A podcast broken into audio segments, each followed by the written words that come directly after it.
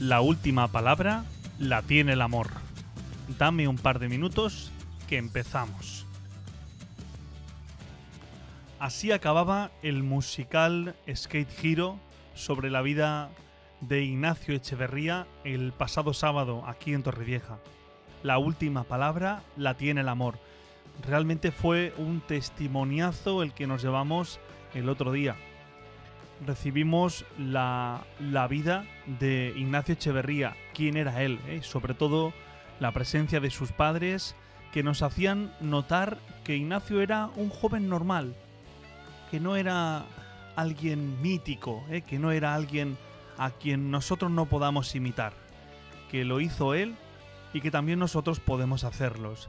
El ser, mm, tener esa generosidad de ser capaz de un momento como ese, tan difícil, entregar la vida intentando defender la vida de los demás, ¿no? Jugarse la vida y entregarla, porque eso es lo que él hizo. Finalmente, él murió por dar su vida por los demás.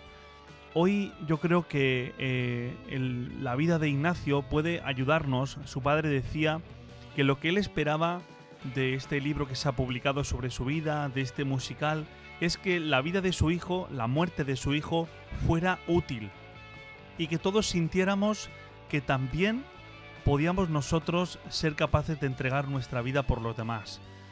Quizá, esperemos que no, se nos dé la ocasión, ¿no? De que tenga que ser por defender a alguien de un ataque terrorista, pero sí en las cosas del día a día. Damos nuestra vida por los demás, entregamos de nosotros o somos egoístas. En esas pequeñas cosas uno se va preparando para que en momentos puntuales, en este caso como al que le tocó vivir a Ignacio, fuera capaz de entregar su vida. El día a día, el amor.